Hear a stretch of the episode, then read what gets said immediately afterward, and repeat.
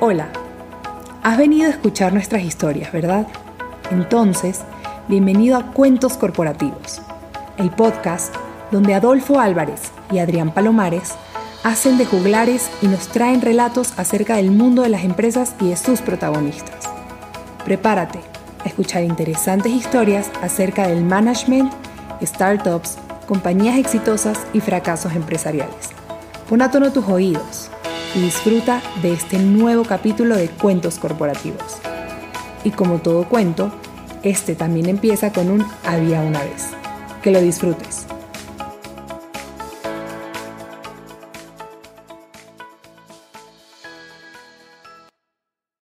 Hola a todos y bienvenidos a un nuevo capítulo de Cuentos Corporativos. Somos Adrián Palomares y Adolfo Álvarez y nos sentimos muy contentos de que nos estén escuchando. Como saben, Cuentos Corporativos es un espacio en donde se relatan historias acerca de empresas, con el fin de reflexionar sobre sus miedos, sus retos y las oportunidades que tienen para ser mejores organizaciones. Y bien, dicho esto, comenzaremos con este nuevo capítulo y para hacerlo lo haremos diciendo como es tradición en este espacio.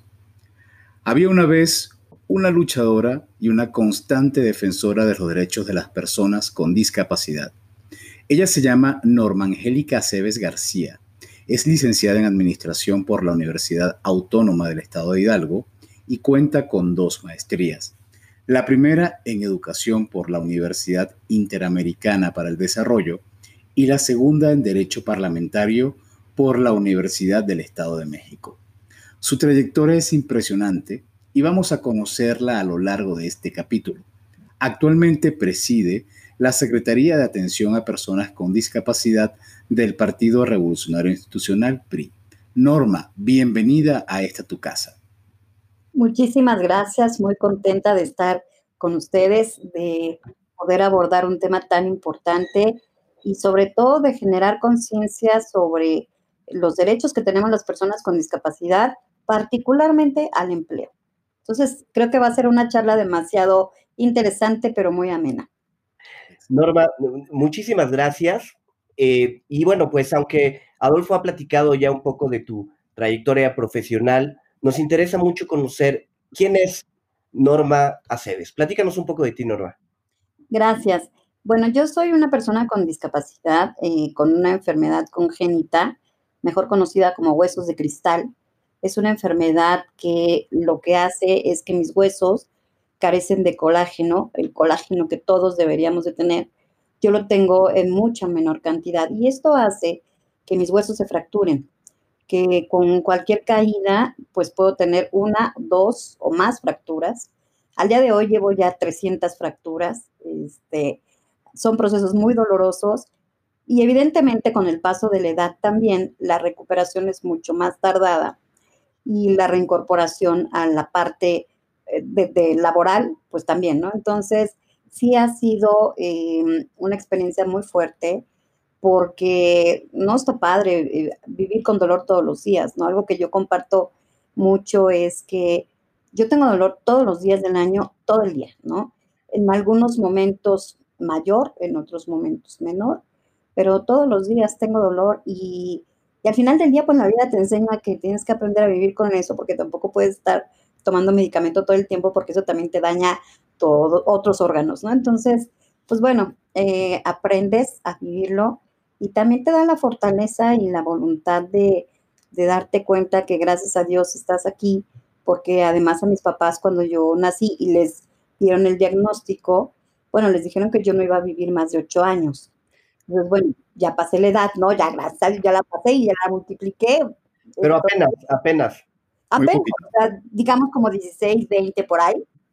Entonces, este, pues la verdad es que muy agradecida cada que cumplo años. A mí me emociona mucho cumplir años porque si es como, ya lo logré, ¿no? Otro poquito, otro pedacito.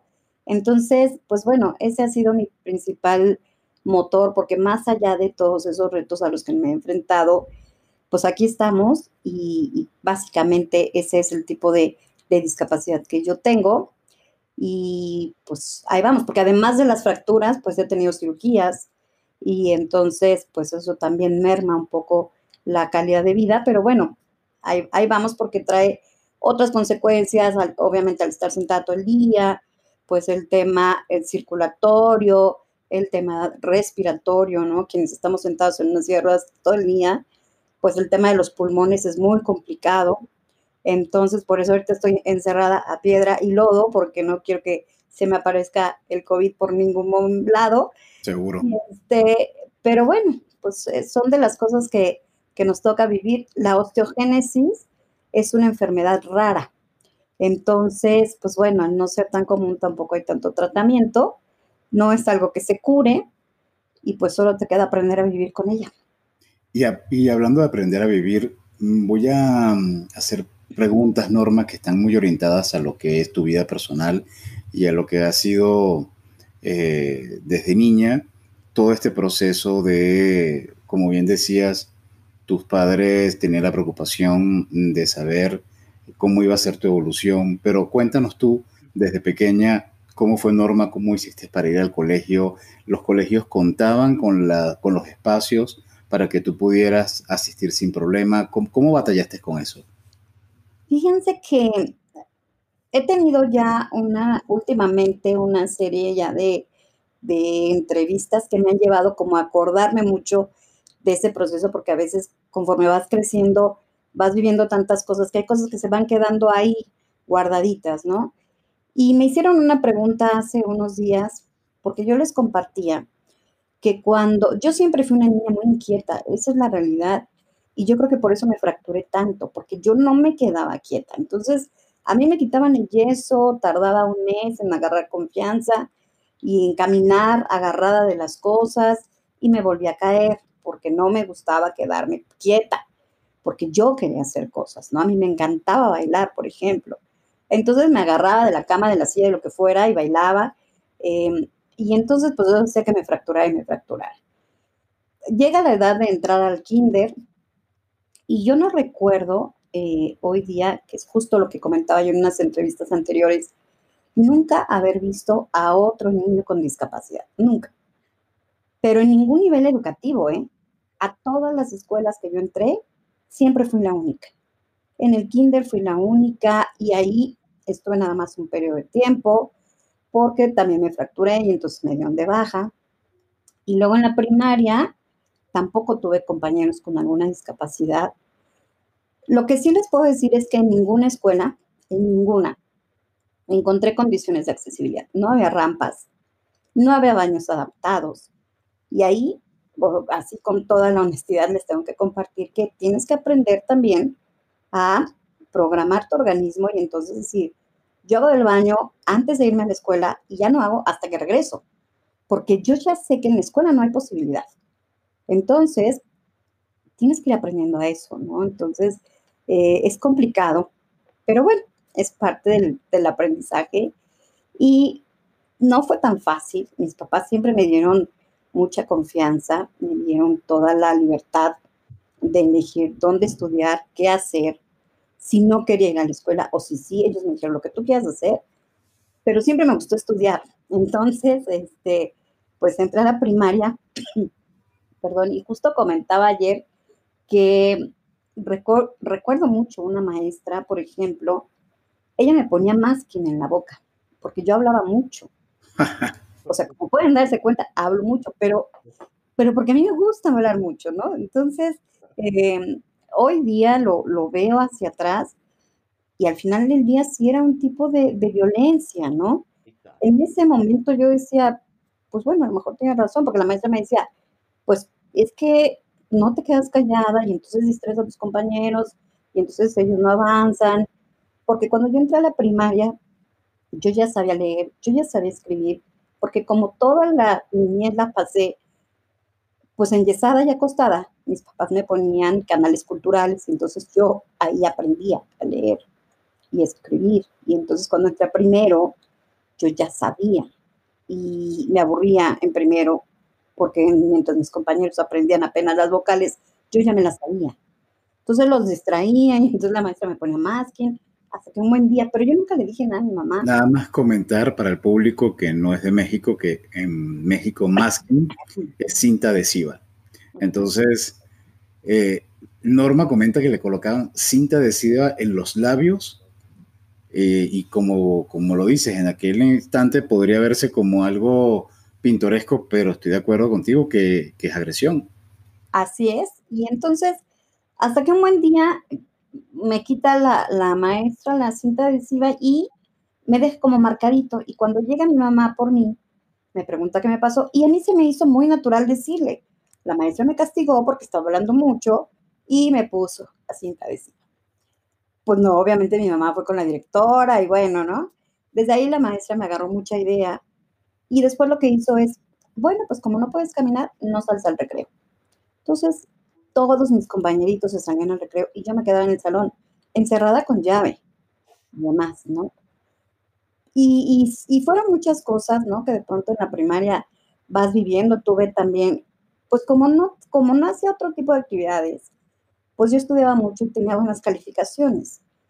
Y había maestros que de plano me decían, pues es que este año no te vamos a dar reconocimiento, no te vamos a dar tu diploma de aprovechamiento porque otras mamás están diciendo que solo te lo damos porque no caminas. Entonces ahora te los vamos a dar a otros, ¿no? Y mi mamá les decía, no importa, mi hija no necesita un papel, ¿no? Yo sé lo que ella sabe. Esos son de las, del tipo de cosas que seguramente son muy leves a lo que se vive hoy día con los niños con discapacidad. Hoy esto se supera, de verdad, lo que yo les estoy contando es nada, nada a lo que viven muchos niños hoy día. Pero bueno, además, eh, hoy que tenemos más información es cuando más casos graves están ocurriendo y al final creo que nos hace falta mucho trabajar. En ese momento creo que tuve muy buen acompañamiento de mis papás, pero lo cierto es que en ningún grado de estudios coincidí con ninguna persona con discapacidad, siempre fui la única, siempre fui la que eh, impulsaba que pusieran las rampas, que pusieran los bebederos, que pusieran los baños, porque nunca, nunca nadie eh, estaba ahí. Entonces me tocó como abrir brecha en muchos espacios y eso también es una satisfacción que, con la que me quedo, ¿no? Ahora, yo tengo sobre eso que comentas nada más una reflexión, ¿no? Entonces tenías tres tipos de, obstáculos en ese momento. La condición, que, ya la, describiste, pero por otro lado el desconocimiento de las personas y la forma de actuar, y adicionalmente la falta de estructura adecuada, o sea que es barrera tras barrera tras barrera, que eso cualquiera podría decir entonces, ¿sabes qué? Yo lo dejo caer y hasta aquí llego y sencillamente, como decimos literalmente, me he hecho morir. Y eso no lo hiciste. Claro, y además te decir otra cosa, a eso súmale que también soy niña, en ese momento era niña, hoy soy mujer, ¿no? O sea, súmale que las niñas siempre son más débiles, las niñas no pueden hacer cosas, en ese momento es, pues tú no participas en el homenaje porque no puedes, tú no vas a hacer, no vas a estar en la escolta, porque siempre hay la manera, ¿no? De hacerlo. Tú no vas a estar porque no puedes, tú no vas a decir la poesía porque no puedes porque las niñas no pueden. Entonces, sí, eran, la discriminación era multifactorial y sigue, ¿no? La verdad. Oye, Norma, y ante esa adversidad que se vivió, pues hoy eres partícipe de un gran logro, ¿no? Hace unos días, este, gracias a tu intervención, se nombra el Día Nacional de las Mujeres con Discapacidad. ¿Qué nos puedes platicar de eso, Norma? Híjole, estoy muy contenta, muy, muy contenta porque es una iniciativa que yo redacté, que salió de mis manos y que justo tiene como objetivo hacer visible esos retos a los que nos enfrentamos las mujeres con discapacidad. Me han comentado algunas personas en Facebook, hombres con discapacidad, que por qué no hago ahora una para los hombres con discapacidad, ¿no? Entonces, bueno, hay que explicarles que, que las estadísticas muestran que un hombre con discapacidad, aún que vive con una condición de discapacidad, tiene mayores oportunidades de desarrollo y de participación que una mujer que vive con esta condición. Entonces, a eso le sumamos el tema de la violencia, el acceso limitado a la justicia, eh, la violación absoluta de derechos humanos, en fin, son muchos factores. Y para mí era muy importante hacer visible este día porque además, bueno, somos aproximadamente 4 millones de mujeres con discapacidad en México. ¿Pueden ustedes imaginarse a cuatro mujeres, a cuatro millones de mujeres con discapacidad juntas? Pues no, ¿verdad? Porque no las vemos, porque no podemos salir a la calle, esa es la realidad. Pero em, en México hay aproximadamente 8 millones de personas con discapacidad.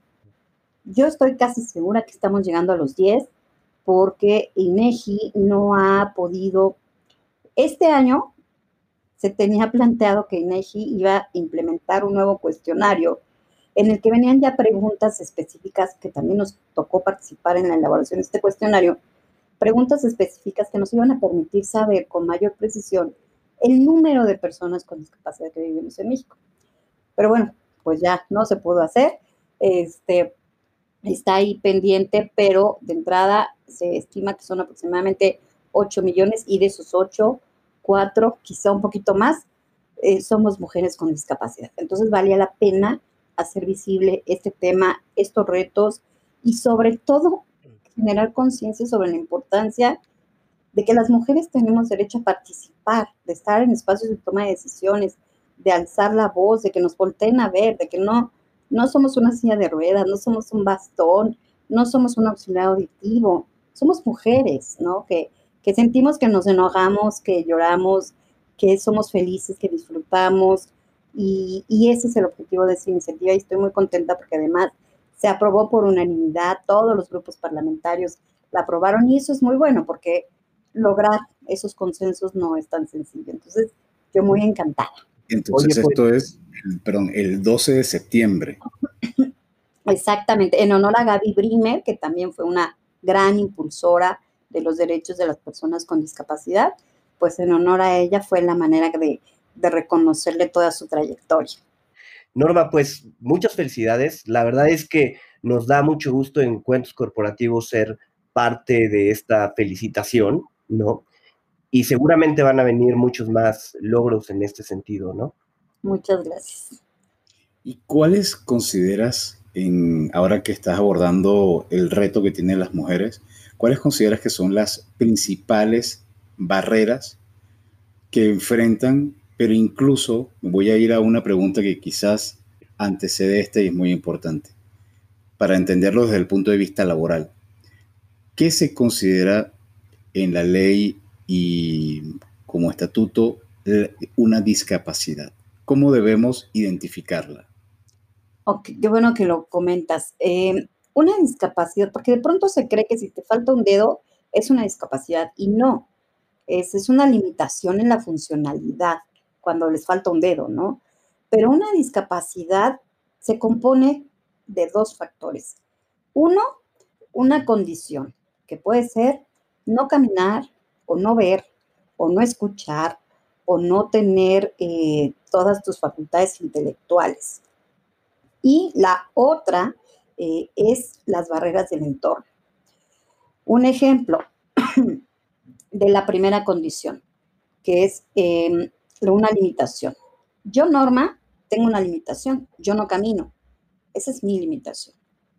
Cuando esa limitación se cruza con una barrera del entorno, que puede ser cultural o arquitectónica, ahí surge la discapacidad. Por ejemplo, el día de ayer fui a una plaza comercial porque tenía que ir a arreglar mi equipo celular. Llego a la plaza comercial y me encuentro con que una de las medidas que la plaza puso en marcha por el tema del COVID es desactivar los elevadores. Entonces, para poder subir a la plaza, tienes que subir por una rampa eléctrica, que es súper peligrosa para las personas con discapacidad. Cuando Norma, que no camina, llega a un reto como eso, a una barrera, ahí surge la discapacidad, en ese momento. Pero si Norma llega a la plaza y los elevadores funcionan y Norma logra acceder sin problema, no hay discapacidad, solamente hay una limitación en la funcionalidad. Norma no camina, pero pudo llegar. Entonces se tienen que cumplir estos dos factores, la limitación y las barreras del entorno para que entonces surja la discapacidad. Si no, solamente se queda en una limitación funcional. Ok, ok. Muy interesante. Oye, y pensando un poco en el aspecto laboral, el aspecto de las empresas, ¿cuáles consideras que serían los principales retos que tiene una persona con discapacidad en relación a lo laboral? Bueno, hay muchísimos. Yo les quiero compartir que acabamos nosotros de terminar de aplicar una encuesta a nivel nacional, porque nos interesaba mucho saber justo cuál es el principal reto que enfrentan las personas con discapacidad. Y el primero y el que tuvo mayor porcentaje fue el no tener un empleo. Ese de verdad, esa respuesta sí me causó mucha preocupación, porque la realidad es que el escenario actual del país no es tan grato. Imagínense lo que sucede para una persona con discapacidad, que además vivir con una discapacidad es muy caro.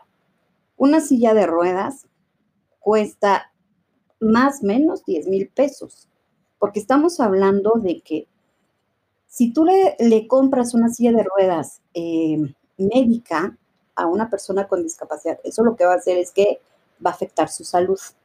¿Por qué? Porque le va a generar desviación en la columna, mejor conocida como escoliosis, le va a generar escaras y mil cosas que se van sumando. Lo ideal es que la persona con discapacidad use una silla de ruedas adecuada para su necesidad, para su actividad laboral, para su tipo de discapacidad, para su movilidad, en fin. Y estoy hablando de, la discapacidad motriz porque es la que tiene mayor prevalencia y la que sale mucho más cara. Entonces, una persona tiene que comprar una silla que cuesta alrededor de 10 mil pesos, pero luego le tienes que comprar las llantas y tienes que hacer llantas que no se ponchen, porque si no, si andas en la calle y se te ponchan, y ahí le vas sumando, y entonces tienes que comprar el cojín, pero un cojín que no te saques caras, y le vas sumando, y todo tu, tu quincena se te va en esas cosas, más los medicamentos. Entonces, si las personas con discapacidad no tienen empleo, no tienen manera de llegar a esos servicios que son tan fundamentales para su calidad de vida. Imagínense de qué tamaño es el reto.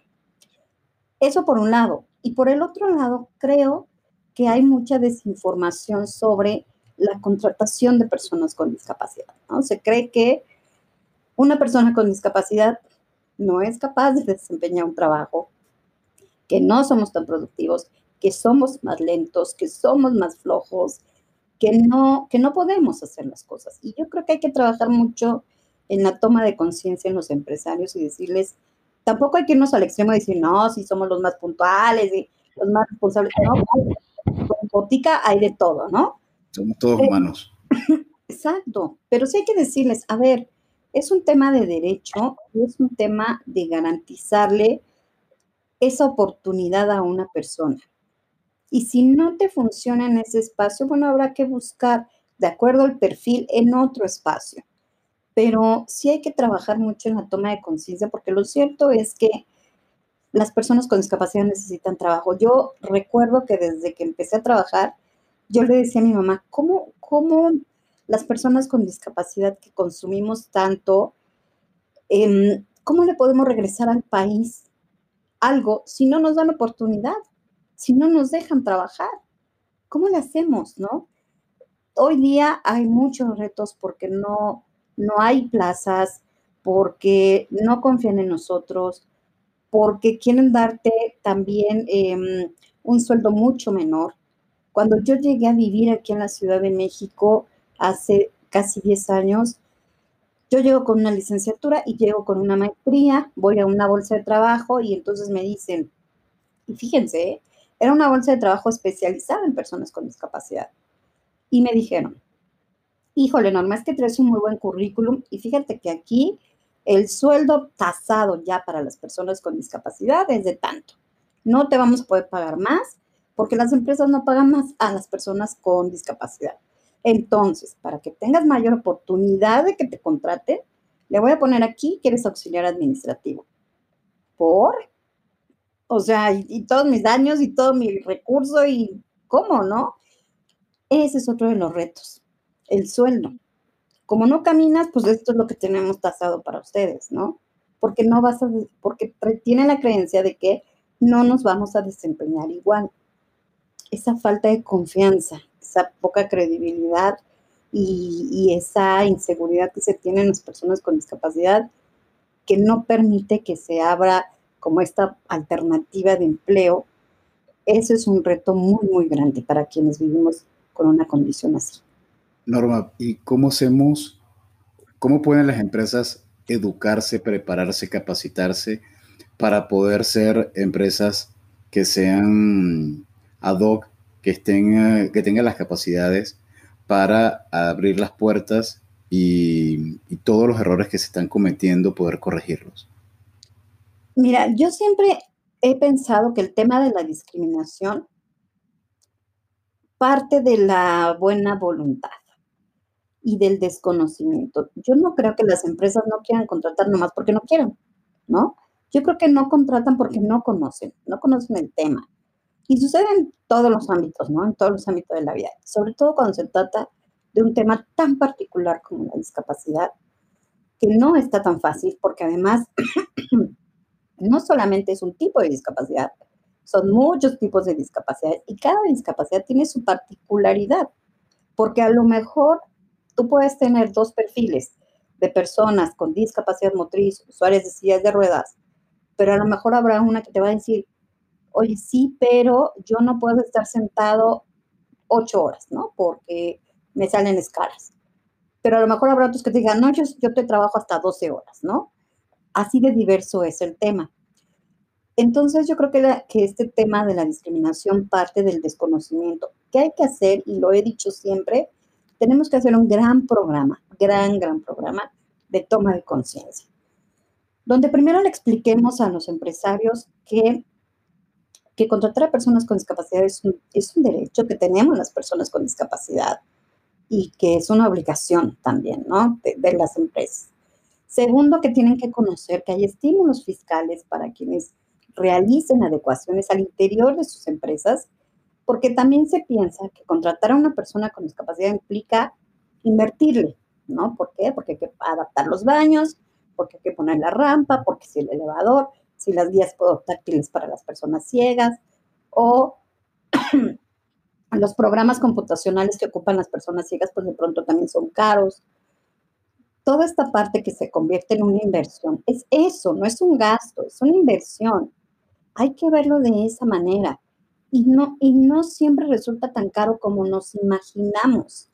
Hay que saber acercarnos a las personas adecuadas que ya tienen prácticas exitosas para que nos digan con qué proveedores pueden asistir, a quién se pueden acercar, no es empezar de cero, em, se les puede dar un acompañamiento muy importante, pero lo importante es partir de la voluntad, ¿no? De querer hacerlo y de pensar que no es un tema caro y que no es un gasto, sino que es una inversión, porque a la larga tú no puedes saber si, em, por ejemplo, hay empresas que pasan muchos años invirtiendo en capacitación para desarrollar habilidades muy específicas, que a lo mejor las personas con discapacidad ya las tenemos porque al no poder caminar, pues a lo mejor Norma desarrolló otra habilidad. ¿Por qué no darnos la oportunidad como empresa de decir, pues si ahí tengo esos perfiles, pues bueno, voy a, voy a acercarme a ellos, voy a acercarlos a una empresa y vamos a ir generando pues estas condiciones laborales, ¿no? Entonces, Creo que hay que trabajar mucho en la toma de conciencia y que conozcan estos estímulos fiscales para que vean que, bueno, todo, todo ese recurso que se invierte en condiciones de accesibilidad, pues bueno, es deducible de impuestos, ¿no? Y es algo que las empresas no saben. Quizá si lo supieran, pues más se animarían, ¿no? Eh, ya vimos que entonces hay un reto muy claro en el tema del conocimiento, de saber, entender un poco más de la discapacidad. Hay otro reto eh, en la parte física el tener las eh, instalaciones adecuadas y todo eso.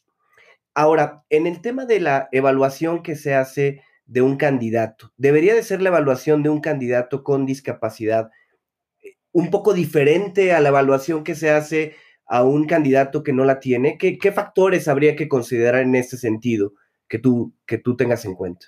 Sí, claro, las evaluaciones tienen que ser distintas porque estamos hablando de, por ejemplo, eh, candidatos que van con una discapacidad intelectual, por ejemplo, que bueno, de entrada tendrías que hacer los materiales en el formato accesible para que lo pueda comprender, ¿no? Quizá en lectura fácil o si es un candidato con discapacidad visual, pues tendrás que hacer, si es una prueba escrita, pues tendrás que hacerlo en braille o tendrás que hacerlo en audio para que pueda tener acceso a esa evaluación.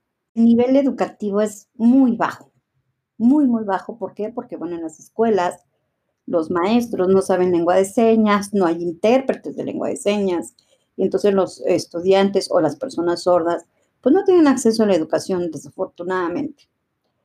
Y si no tienen acceso a la educación, difícilmente van a tener acceso a un empleo. Pero bueno, quienes se llegan a colocar, un reto muy importante es cuando llegan a la entrevista, ¿cómo le hacen la entrevista a una persona sorda? Si tú no sabes lengua de señas, ¿no?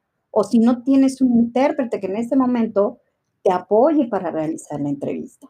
Entonces, por cada tipo de discapacidad, sí se tendrán que considerar ajustes de diseño universal, ajustes razonables, que permitan que ustedes, empleadores, pues bueno, tengan una mejor comunicación con las personas con discapacidad y que además se contemple eso, la necesidad particular, porque a veces queremos hacerlo todo tan estándar y decir, pues nosotros ya somos incluyentes porque ya pusimos rampas, porque ya los baños están accesibles, pero sí, pero las personas sordas no necesitan una rampa, necesitan un intérprete o necesita, o una persona ciega necesita el equipo de cómputo adecuado. Ese tipo de, de, cosas para realizar las entrevistas o para realizar las pruebas son muy, muy importantes, porque si no de entrada, yo lo he comentado, si soy una persona ciega y veo una vacante, porque pronto en Facebook pululan vacantes para personas con discapacidad, y me encanta que ponen, eh, buscamos personas con discapacidad visual, eh, con amplia experiencia, todo un perfil.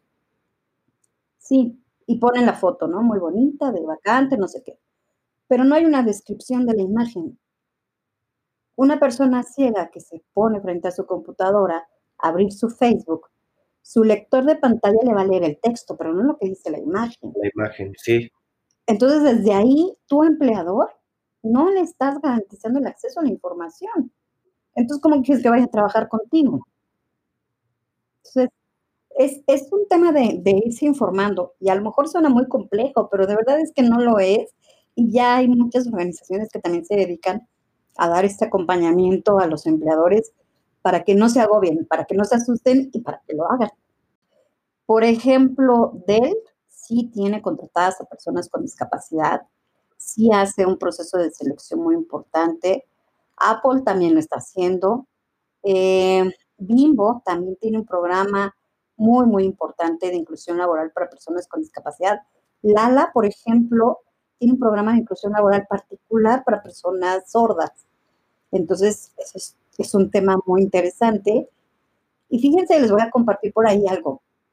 Hoy, hoy me enteré platicando con una amiga que, se encarga también del tema de inclusión laboral, porque andamos en un proyecto justo de, de esto, que hay una empresa que se encarga de, mm, pues no de contratar, sino de reclutar a personas ciegas para que vendan sus productos, pero no los contratan, o sea, no les dan un contrato de trabajo, ni prestaciones, ni nada.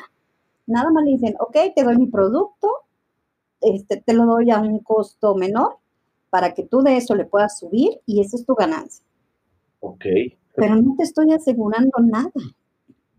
Entonces, eso es grave, porque yo le decía a ella, pues eso también se puede convertir en trata. O sea, hay que tener mucho cuidado, hay una línea muy delgada, muy, muy delgada. Y la persona con discapacidad, pues tiene la necesidad de trabajar. Sí, y la gusta, ¿no? Entonces, sí hay que, hay que ser muy cuidadosos, porque también hay muchos empleadores que con el ánimo de ser buena gente y de ser responsables, socialmente responsables, Contratan a las personas con discapacidad y las tienen ahí sentadas en un rincón, muy bonito, que se vea bien, que, que se vea que para la foto lo lograron, pero no sucede nada. No hay un proceso de desarrollo del personal, no hay un seguimiento, no hay un acompañamiento. Y eso tampoco se vale, ¿no? Porque eso, eso es discriminación. Oye, justo, justo eh, hacia allá iba nuestra siguiente pregunta. eh, eh, hemos platicado un poco del reto que ya significa que te contraten, pero una vez que estás dentro de la empresa, eh, ¿cuál es el ambiente en las empresas en México para estar adecuadas para atender a una persona con discapacidad? Ya no digamos en lo físico, sino en las reglas internas, en el manejo con el personal.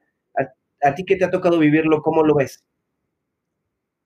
se tiene que trabajar mucho con el personal porque evidentemente traemos, y lo platicábamos en algún momento, Adrián, traemos ya ideas muy preconcebidas, ¿no? De las personas con discapacidad. Y entonces, el que llegue alguien que, que vive con una discapacidad, pues no es tan visto, así tan padre, no es tan bienvenido. Y se tiene que hacer un, un programa de toma de conciencia, muchos le llaman de sensibilización, pero a mí el tema de sensibilización no me encanta porque creo que cuando hablamos de sensibilizar, estamos hablando de decir a la gente, oye, porfa, ¿no? Contrátalos porque mira, pobrecitos, ¿no? Nadie da un peso por ellos. Hay que hablar de la toma de conciencia, de que es un derecho, no le estás haciendo un favor. Y entonces hay que trabajar con el personal, es muy importante para que también haya este seguimiento y este acoplamiento que no va a ser tan sencillo al inicio, pero que seguramente tendrá resultados exitosos.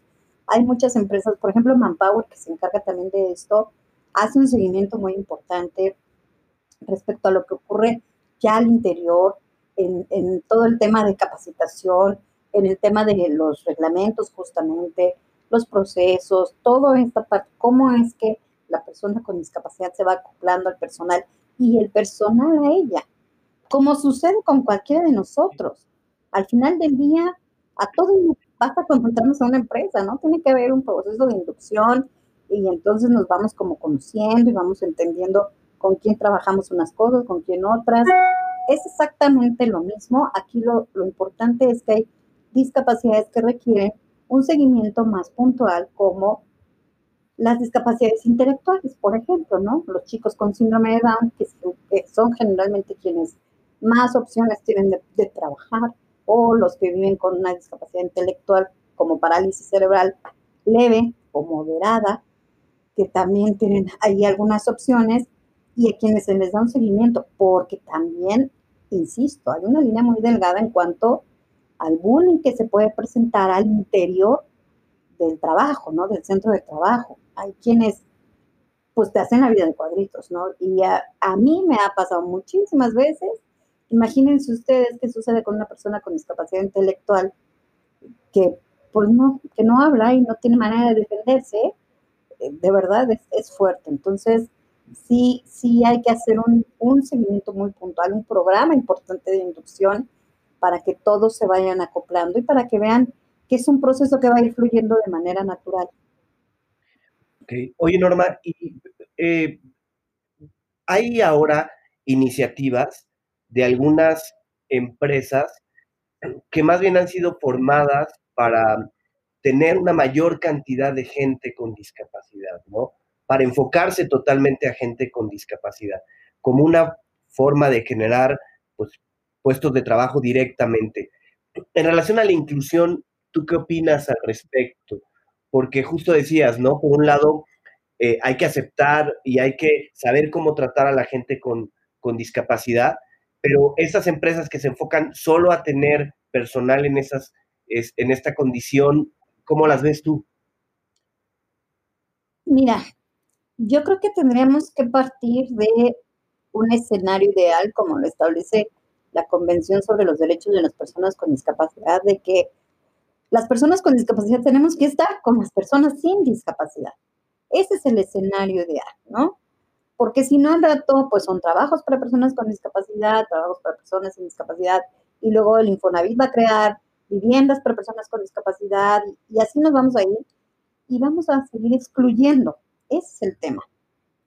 Pero bueno, al final del día, si, si el objetivo es que les den un trabajo que, que sea digno y que sea bien remunerado y de acuerdo al perfil, me parece una buena iniciativa de inicio que pudiera ir encaminándose a que una vez que pasen como esa primera etapa, podríamos plantearlo de esa manera, pues entonces se reincorporen a una empresa donde puedan desarrollarse con personas que no viven con discapacidad. Porque si no, como me decía un maestro, ¿no? A la hora de, que vayas a la realidad, pues te vas a dar cuenta que ya no tienes tu, tu, protección, ¿no? este trabajo protegido, como lo llaman, justamente a estos, a estos empleos. Cuando llegues a la realidad, te vas a dar cuenta que afuera no está padre, que no hay nadie que te proteja, que no hay un grupo de mamás o de asesores o de que te van cuidando, pues no. Y entonces ahí viene el golpe fuerte. Entonces, sí creo que como primera instancia pudiera funcionar, pero sí se tiene que encaminar a que trabajen todos juntos con la adaptación adecuada para cualquier tipo de discapacidad. ¿Algún libro? Sí, a ver, algún libro que... Eh, sin duda, ahorita el que más me ha marcado em, es el de Michelle Obama, sin duda. Me parece que es una mujer extraordinaria que, que viene de, de justo de un grupo social vulnerado, excluido, y de alguna manera hay muchas coincidencias. Y ver esa forma en la que ella ha ido creciendo y creciendo y haciéndose no importante, sino cercana a la gente, me ha dejado a mí impactada. De verdad, creo que lo he leído dos veces y siempre le encuentro algo distinto y siempre encuentro una identificación importante con ella, porque creo que lo más importante es que podamos hacer algo por los demás, sino como para qué estamos aquí. Norma, muchísimas gracias. Oye, si alguno de nuestros escuchas quisiera contactarte, quisiera entrar en conversación contigo, ¿cómo puede hacerlo? Claro que sí, a través de mis redes sociales, en Facebook me encuentran como Norma Aceves García y en Twitter como arroba Normis y en Instagram igual Norma Aceves García, ahí me encuentran. Este, siempre contesto, siempre, siempre tardo un poco a veces, pero siempre contesto. Para mí es muy importante, de verdad, eh, establecer comunicación con la gente y como siempre digo en mi hashtag, hacer equipo. Es la única manera que tenemos de, de avanzar en este tema tan importante. Norma, muchísimas gracias por habernos acompañado en este episodio de Cuentos Corporativos. Gracias también a todos los, los escuchas. Y como siempre decimos, las empresas sin importar su origen, razón de ser o tamaño, tienen todas algo en común. Están hechas por humanos y todos tenemos que hacer equipo, como bien dices. Norma, ¿a dónde deben ir las empresas que quieren mejorar sus condiciones de inclusión? ¿Cuáles son las instituciones, organismos a los cuales pueden ir a pedir consejo y orientación? La Secretaría de Trabajo y Previsión Social tiene un programa que es específico. Se llama Programa Nacional para la Inclusión Laboral y el Empleo de las Personas con Discapacidad. Por ahí les paso si quieren al ratito bien el dato. Em, y ellos tienen una red de vinculación laboral con una oficina en cada uno de los estados. Y lo que se hace en este programa tiene indicadores muy precisos sobre talleres que se pueden otorgar a las empresas. La misma Secretaría de Trabajo y Previsión Social les da estos talleres a las empresas, eh, les da este acompañamiento, les da las especificaciones de acuerdo a eh, las discapacidades con, con mayor prevalencia, aquellas discapacidades que tienen mayor eh, posibilidad de entrar a trabajar por el nivel educativo quizá, o por la zona geográfica, en fin, tienen un programa muy bien estructurado. Yo recuerdo que cuando yo era directora general adjunta del CONADIS, que era el Consejo Nacional para el Desarrollo y la Inclusión de Personas con Discapacidad en el eh, sexenio anterior, trabajábamos muy de la mano con la Secretaría de Trabajo y ellos nos reportaban cada trimestre cuántas personas con discapacidad eran contratadas en las entidades federativas a través de estas redes de vinculación laboral. Yo creo que es importante que se acerquen ahí, eh, que se acerquen a las cámaras.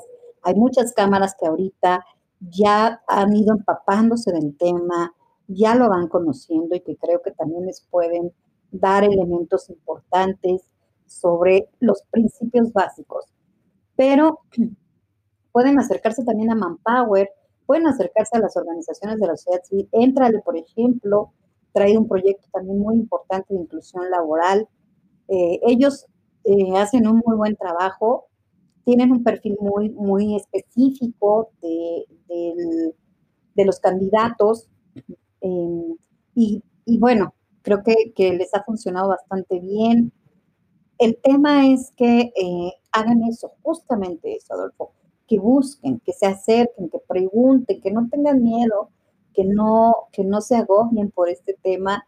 Al contrario, las personas con discapacidad de verdad tenemos tanto deseo de trabajar que nosotros mismos les podemos decir cómo. En serio, yo siempre digo, a una persona con discapacidad no trates de ayudarle sin preguntarle cómo, porque la puedes perjudicar, ¿no? La puedes tirar de la silla, le puedes pegar con el bastón, no lo sé. No pasa nada, el que pregunta no se equivoca.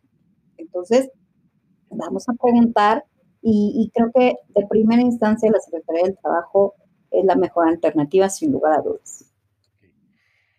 Norma, como bien sabes, pues este podcast se llama Cuentos Corporativos. Y la pregunta obligada es, ¿te gustan los cuentos? Sí, por supuesto. a todos nos gustan los cuentos. Ok, oye, ¿cuál, es tu, cuento favorito? Mi cuento favorito, híjole, es que tengo tantos, pero el favorito favorito es el de La Bella Durmiente. Y mientras más humanos tienen, más historias tienen que contar y todo cuenta, todo cuento empieza con un había una vez. Norma, muchísimas bendiciones, muchísimas gracias por habernos acompañado en este capítulo el día de hoy. Les hablaron Adrián y un servidor Adolfo Álvarez en este episodio de Cuentos Corporativos. Hasta el próximo episodio y muchísimas gracias. Gracias por habernos acompañado en este capítulo de Cuentos Corporativos. Ojalá que esta historia haya sido de tu agrado y sobre todo que te lleves ideas y experiencias que puedas aplicar en tu propio universo empresarial. Esperamos que nos escuches nuevamente y recuerda, todos los cuentos comienzan con un había una vez. Hasta la próxima.